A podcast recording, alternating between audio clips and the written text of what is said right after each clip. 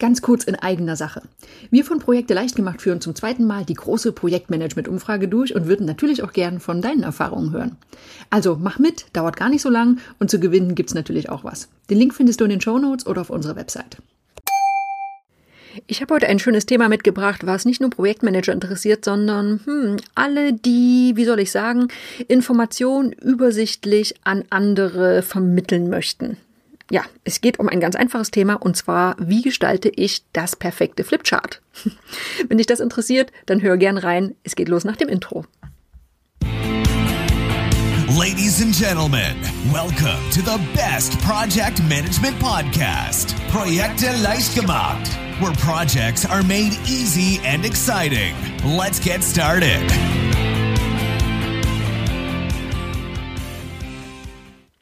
Hallo, hallo, hier ist Andrea vom Projekte leicht gemacht Podcast und das ist der Podcast für pragmatische Projektmanager und solche, die es werden wollen.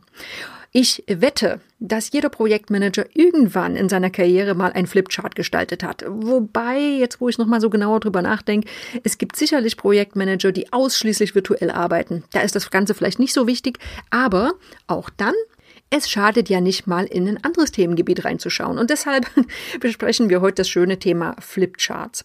Ähm, im Grunde genommen ist es ein bisschen seltsam, weil ja doch in vielen Branchen alles papierlos werden soll. Ne? Ich meine, gefaxt wird praktisch gar nichts mehr und wir versuchen so weit wie möglich digital zu werden. Aber das Thema Flipchart hat seine Vorteile und hat auch seine Daseinsberechtigung. Und wenn schon Flipchart, dann wäre es doch schön, wenn wir es auch richtig machen würden. Und genau deshalb habe ich eine ganze Menge Tipps für dich mitgebracht. Ähm, zugegeben, das Thema ist natürlich ziemlich visuell. Äh, ich habe auch überlegt, ob wir das schön überhaupt als Podcast-Episode umsetzen sollten. Ähm, ich mache es einfach so wie häufig. Ich verweise gern nochmal auf unseren Artikel, da gibt's eine ganze Menge Grafiken und da haben wir ein paar Beispiele, wie ein schön gestaltetes Flipchart aussehen kann wie es auch im Vergleich zu einem aussieht, was vielleicht weniger schön gestaltet ist. Und ich empfehle dir auf jeden Fall dort nochmal vorbeizuschauen. Dann wird das Ganze, was ich dir jetzt hier auf der Tonspur erzähle, auch nochmal ein bisschen anschaulicher. Fangen wir mal an, ganz allgemein. Wozu eigentlich Flipcharts? Ne? Ähm, ganz einfach, ich meine, das ist ein sehr universelles Werkzeug. Du kannst zum Beispiel damit eine Idee präsentieren, du kannst ein Produkt präsentieren, du kannst auch gemeinsam mit Kollegen was erarbeiten, du kannst äh, es zur Workshop-Moderation verwenden. Ähm, Flipcharts können dich in wirklich verschiedenen Situationen unterstützen. Wenn du zu denen gehörst, die gern interaktiv präsentieren, die gern während einer Präsentation oder während einer Sitzung etwas gestalten, dann sind Flipcharts natürlich sehr praktisch ähm, und sind auch ein bisschen individueller als so wiederkehrende PowerPoint-Präsentationen. Kurze Übersicht, wofür du Flipcharts nutzen kannst. Das ist, wenn du zum Beispiel gemeinsame Ideen in der Gruppe erarbeiten möchtest, zum Beispiel im Rahmen eines Brainstormings. Natürlich für Präsentationen, für Vorträge, für Workshops, Gruppenübungen, auf Messen, ähm, in der Lehre, also zum Beispiel Gruppenarbeiten in Vorlesungen, wenn du neue Ideen vor dem Management pitchen möchtest oder auch, ja, zur Konfliktlösung. Warum nicht?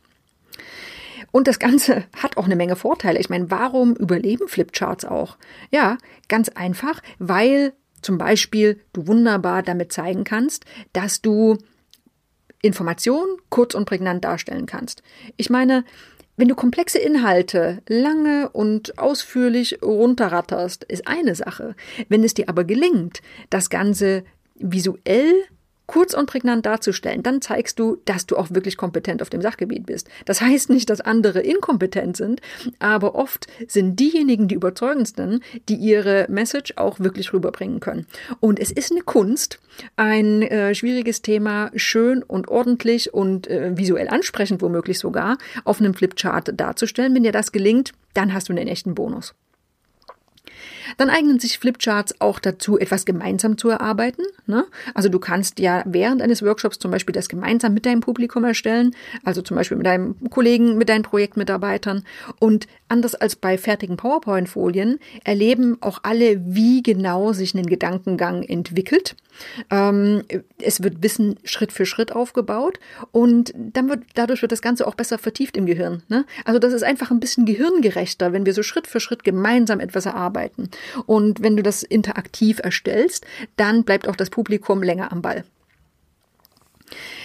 Ja, du kannst auch eine PowerPoint-Präsentation natürlich ausdrucken, aber so ein Flipchart ist irgendwie doch was Dauerhaftes. Ne? Du kannst das am Ende, zum Beispiel nach einem Workshop, ähm, an die Wand hängen oder kannst sie beim nächsten Meeting, Meeting wieder vorholen, wenn ihr an dem Thema weiterarbeitet. Und das Ganze ist eben einfach auch was zum Anfassen. Ne? Äh, klar, ähm, wir alle sind es gewöhnt, viel digital zu machen und gerade deshalb ist es wahrscheinlich für viele mittlerweile fast was Besonderes, mal etwas Haptisches zu haben, auf Papier zu zeichnen, etwas aufzumalen, etwas zu falten halten, zu knicken, wie auch immer. Ähm, es wirkt für viele solider, wenn etwas wirklich auf Papier niedergeschrieben ist. Dann Kleinigkeit, kleiner Vorteil. Das Ganze ist natürlich auch unabhängig von Strom und Internet. Ja, wir haben fast immer Strom, wir haben fast immer Internet, aber hm, in der wirklichen Krisensituation, dann ist es manchmal auch einfach schön, wenn du so ein schönes großes Blatt Papier hast und damit arbeiten kannst. Das nur mal ein paar Vorteile von Flipcharts. Logisch, du setzt sie natürlich nur dann ein, wenn sie zu deinem Vorhaben passen und wenn dein Team komplett virtuell unterwegs ist, dann äh, ja, wird es natürlich schwierig mit Flipcharts. Aber wenn du zum Beispiel den Gruppenworkshop moderierst, dann ja, überleg einfach mal, ob du es dann sinnvoll einsetzen kannst. Wenn du ein Flipchart einsetzen möchtest, dann habe ich ein paar typische Fehler für dich mitgebracht, die äh, viele machen und die du aber ganz einfach vermeiden kannst. Das erste ist eigentlich kein richtiger Fehler, sondern eher so eine Denkhürde. Ähm, manche arbeiten ungern mit Flipcharts, weil sie denken, äh, ich kann sowas aber nicht gestalten. Also ich bin da nicht, nicht gut genug. Ich kann nicht zeichnen zum Beispiel. Aber es ist ganz einfach so, du musst kein Designstudium abgeschlossen haben, du musst kein Künstler sein äh, und das Ganze muss auch nicht hochprofessionell aussehen. Ich habe dann später noch ein paar Tipps für dich und wenn du die beachtest, das reicht schon. Kleine Sachen bekommt jeder hin. Also wenn du Strichmännchen zeichnen kannst, reicht schon. Dann bist du bereit für Flipcharts. Dann kommen wir aber zu echten Fehlern. Ach, was heißt Fehler? Es sind eher, ähm, ich sag mal, kleine Dinge, die es dem Publikum schwerer machen, so richtig dabei zu bleiben und die du, die du leicht vermeiden kannst. Und das eine ist ganz logisch, wenn du nämlich zu klein schreibst. Äh, wenn du Flipcharts präsentierst oder auch in Workshops erarbeitest, dann solltest du darauf achten, dass alle es lesen können ähm, und dass auch die Leute, die ganz hinten sind, noch problemlos dem Ganzen folgen können. Und das passt auch zum nächsten Punkt, nämlich dass weniger mehr ist. Ähm, wenn du wirklich versuchst, unheimlich viele Informationen auf dieses Flipchart zu bekommen, dann ist das nicht der richtige Ansatz. Also weniger ist mehr ist wirklich der richtige Ansatz hier. Äh, reduziere dich auf Stichpunkte, Symbole, kleine Icons, Überschriften, aber schreib wirklich nicht das gesamte Blatt voll. Ähm, ansonsten verlierst du nämlich einen der größten Vorteile, dass eben Flipcharts auch wirklich übersichtlich sind. Unleserliches Schreiben ist ein, ein typischer Fehler, wo aber manche sagen, ja gut, ich schreibe nun mal nicht schön, was soll ich tun? Nicht jeder hat die wunderbare Handschrift, aber hier ist ganz einfach so, das kann man üben. Äh, nimm dir ein bisschen Zeit. Äh, du kannst entweder wirklich Flipchart-Schrift üben, aber so weit muss es gar nicht gehen. Wenn du einen Flipchart in Ruhe gestaltest, dann nimm dir einfach die Zeit, dass du Druckbuchstaben schreibst, ähm, keine Schreibschrift, wo die Buchstaben irgendwie unleserlich miteinander verbunden werden. Ähm, es muss keine perfekte Schrift sein, aber versuche es so zu schreiben, dass möglichst viele es lesen können. Ansonsten, ja, verlierst du eben wieder den Vorteil, dass du Informationen schön und übersichtlich auf den Punkt bekommst. Wenn du etwas präsentierst oder auch wenn du ein Flipchart während eines Workshops zum Beispiel entwickelst, dann achte darauf, dass du nicht das Flipchart verdeckst. Das ist ein typischer Fehler, vor allem für Leute, die das nicht so oft machen. Ne? Die stellen sich davor ähm, und schreiben dann mit dem Rücken zum Publikum. Das ist schlecht, äh, denn natürlich ähm, kann schnell Langeweile aufkommen. Äh, das Publikum sieht nicht mehr so genau, wie das Flipchart entsteht. Das heißt, äh, stell dich daneben und es ist völlig egal, wenn dabei die Texte schief stehen. ja, spielt keine Rolle. Rolle. Es geht darum, dass das Ganze auch wirklich interaktiv ist und dabei hilft es, wenn die Leute sehen können, was du schreibst. Wenn du nicht schreibst, sondern redest, äh, dann achte darauf, dass du zu deinem Publikum sprichst und nicht zum Flipchart. Ne? Also das ist ein typischer Vortragsfehler, gerade auch, auch mit, mit PowerPoint. Es spielt eigentlich keine Rolle, ob das jetzt Flipchart ist oder irgendwelche Folien. Ähm, wenn du zur Wand guckst und dich sozusagen an deinem Vortrag, an deinen Notizen entlanghangelst, dann redest du mit der Wand. Die Wand ist aber nicht dein Publikum, die wird dir nicht zuhören. Das heißt, versuch einfach möglichst ähm, ja, zu deinem Publikum zu sprechen. Ne? Und achte darauf, dass deine Flipcharts möglichst abwechslungsreich sind. ist nicht ganz einfach immer.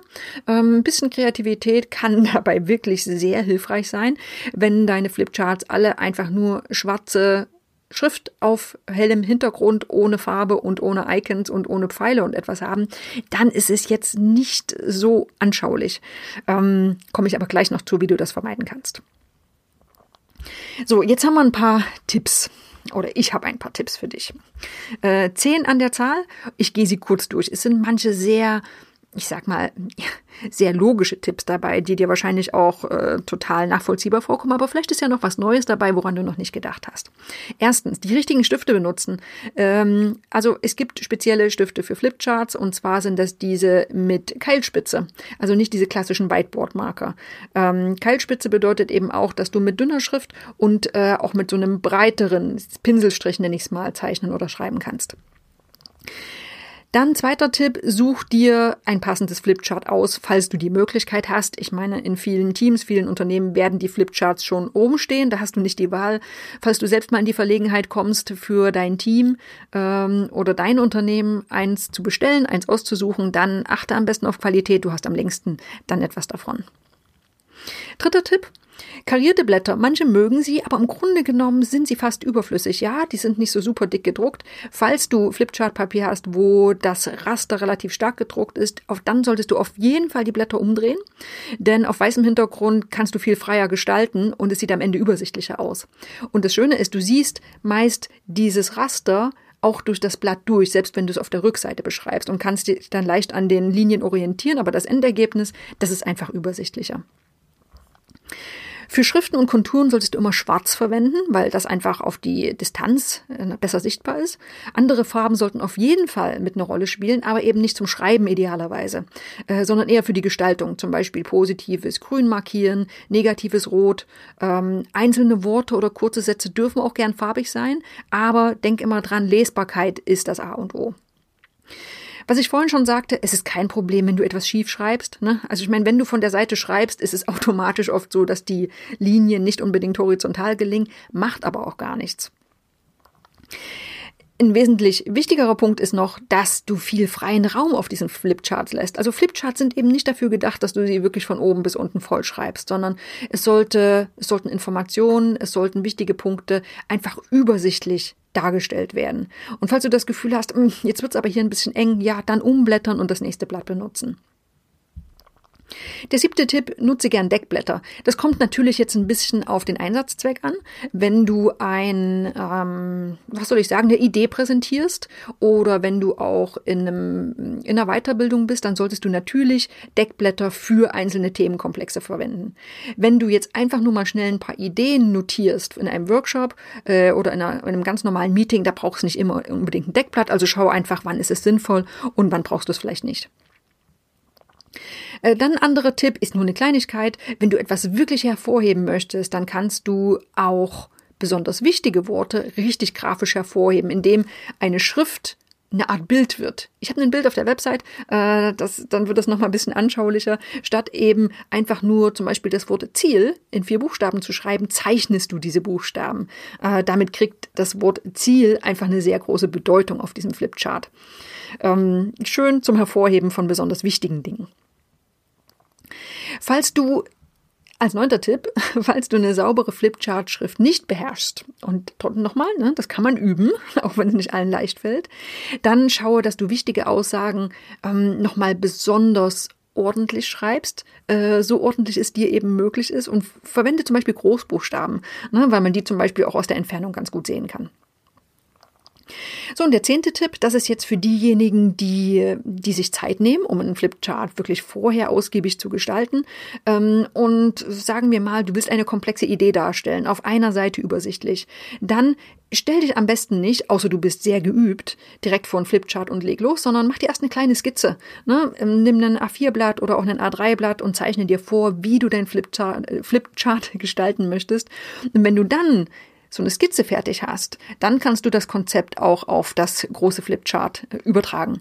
Und ähm, je geübter du bist, desto weniger brauchst du das. Ähm, aber gerade wenn du sowas noch nicht so oft gemacht hast, dann nimm auch gerne einen Bleistift, zeichne das erstmal vor und gestalte es dann fertig.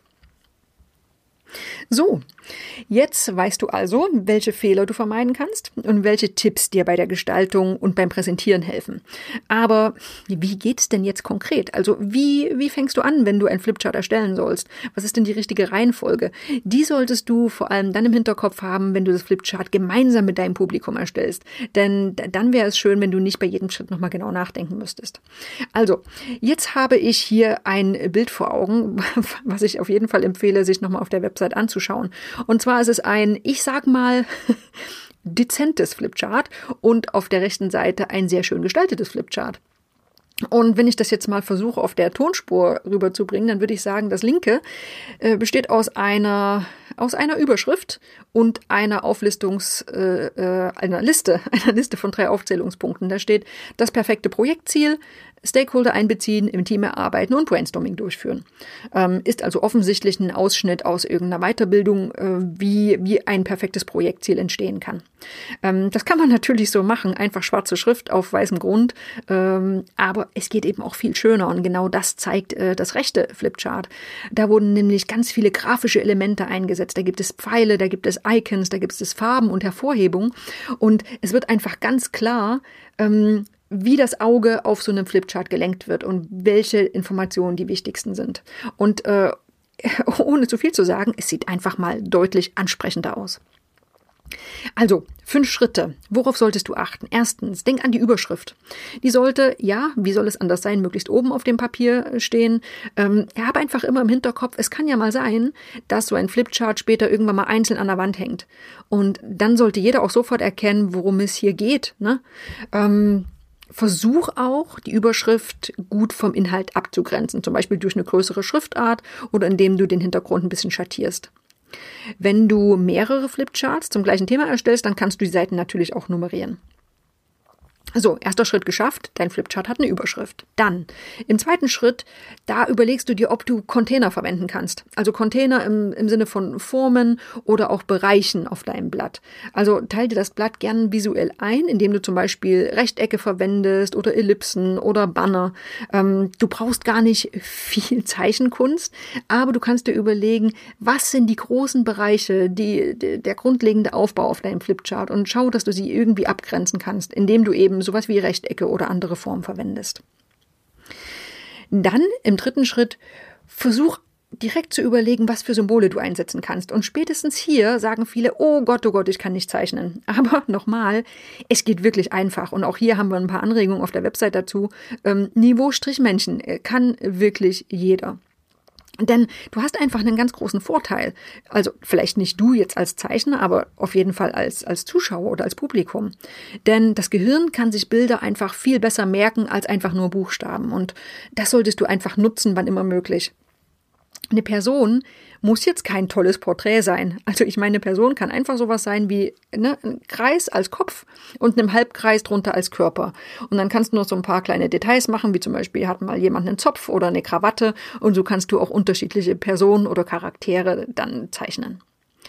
Gruppen oder Teams klingt erstmal kompliziert, aber ist auch ganz einfach, indem du mehrere solche Menschen machst, ne? also mehrere Köpfe, mehrere Halbkreise drunter und das Ganze dann mit einem Halbkreis miteinander verbinden. Äh, Gedanken, ganz einfach kannst du mit Wolken oder Gedankenblasen zeichnen. Risiken, ne, typisches Symbol ist so eine Bombe oder ein Blitz. Und Ideen kannst du als Glühbirne zeichnen. Also wenn du, wenn du unkreativ bist äh, und überlegst, ach, wie kann ich das am besten darstellen, dann kannst du zum Beispiel im Internet einfach suchen nach ähm, zum Beispiel Risiko-Icon oder Stakeholder-Icon. Projekt-Icon. Ähm, und dann findest du in der Bildersuche im Netz oft äh, ganz typische Symbole, wie ein bestimmter Begriff dargestellt wird. Such dir einfach was Leichtes raus und zeichne es einfach nach. Gar nicht schwierig. So, der vierte Schritt Schattierung. Schattierungen sind eine tolle Sache, wenn du dein, dein Flipchart weiter strukturieren möchtest und dem noch so ein bisschen, bisschen Leben einhauchen möchtest, ganz einfach. Ähm, du kannst Schattierungen nutzen, um wichtige Überschriften und Bereiche hervorzuheben. Und da werden oft solche Wachsmalblöcke genutzt. Hast du bestimmt schon mal gesehen für Flipcharts. Und mit den Wachsmalblöcken kannst du Farbflächen auch übergeschriebenen Texten nochmal also so drüber zeichnen über die Texte äh, und die Schrift bleibt trotzdem lesbar. Das ist wie so eine Art Textmarker für Flipcharts. Und ja, wenn du es besonders schön haben willst, also Goldkante, dann kannst du dir sogar noch überlegen, von welcher Seite das Licht kommen soll und dann zum Beispiel mit Grau noch die Außenlinien von, von Boxen oder von, von Icons nachzeichnen. Ist aber die Goldkante, muss nicht unbedingt sein. Ja, und dann fünfter Schritt, überleg nochmal, ob du irgendwo noch Farbe mit einbringen kannst. Ähm, fürs Auge soll das Ganze spannend und ansprechend sein. Tritt am besten mal ein paar Schritte zurück.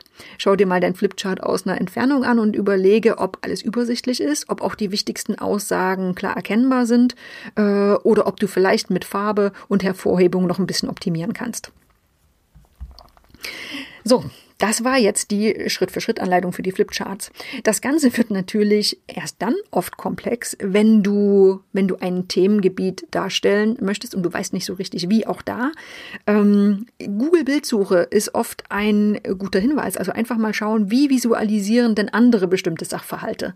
Ähm, das heißt nicht, dass du es nachmalen musst, aber oft gibt das eine ganz schöne Inspiration, um dein eigenes Thema auch darzustellen. Wenn du da weiter einsteigen möchtest, wir haben auf der Website noch ein paar Buchempfehlungen zum Thema. Ähm, nicht jeder muss ein Profi sein, aber wenn du Spaß an sowas hast, dann kannst du da noch eine ganze Menge Inspiration rausholen.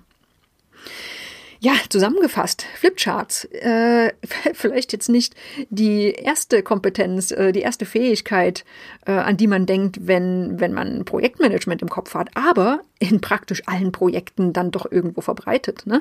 Ähm, und das nicht ohne Grund, denn du kannst damit Ideen kurz niederschreiben, du kannst sogar komplexe Sachverhalte erklären, du kannst gemeinsam im Team etwas erarbeiten. Es ist also eine schöne, vielseitige Sache. Die Inhalte bleiben länger im Kopf und du schaffst ein Ergebnis, das du auch immer wieder verwenden oder aufhängen kannst. Ganz schöne Sache. Und mein Appell nochmal, das Ganze muss nicht schwierig sein. Manche trauen sich nicht so richtig, äh, andere sagen, ach, ich kann das nicht schön machen, also geben sie sich gar keine Mühe. Aber so ein bisschen Liebe zum Detail kann wirklich einen riesengroßen Unterschied machen. Also probier es einfach mal aus, entspann dich. Es geht nicht um das perfekte Ergebnis, in Anführungsstrichen, und gar nicht darum, einen Designpreis zu gewinnen, sondern denk einfach daran, jede Visualisierung ist besser als gar keine Visualisierung. Und äh, wenn du etwas zeichnest, was am Ende nicht so gelingt, dann ist es manchmal auch noch besonders lustig und bleibt besonders gut in Erinnerung. So, das war die Podcast-Episode zum Thema Flipcharts. Sehr visuelles Thema. Äh, mal wieder, also wie so häufig auch der Tipp, schau nochmal auf der Website vorbei, da sind auch die Grafiken zu dieser Episode, wird das Ganze nochmal anschaulicher. Ähm, ich hoffe, dir hat's gefallen. Äh, wenn du mehr solche praktischen, ich würde mal sagen, Alltagsthemen dir wünschst, dann melde dich auch gern bei uns. Äh, wir sind immer offen für Themenvorschläge und schauen, dass wir das auf unserer Website oder auch natürlich hier im Podcast mit einbauen können. Das war's für heute. Ich hoffe, dir hat's gefallen. Äh, bewährt uns gern auf den gängigen Portalen, hilft uns dabei gefunden zu werden und hilft vor allem auch anderen dabei, noch diese Informationen auch zu bekommen. In dem Sinne, ich hoffe, du bist beim nächsten Mal wieder mit dabei. Ich würde mich freuen. Bis dahin. This podcast is presented by ITTP, Virtual Education for Professionals. Learn all about project management, online, flexible, and of course, 100% auf Deutsch.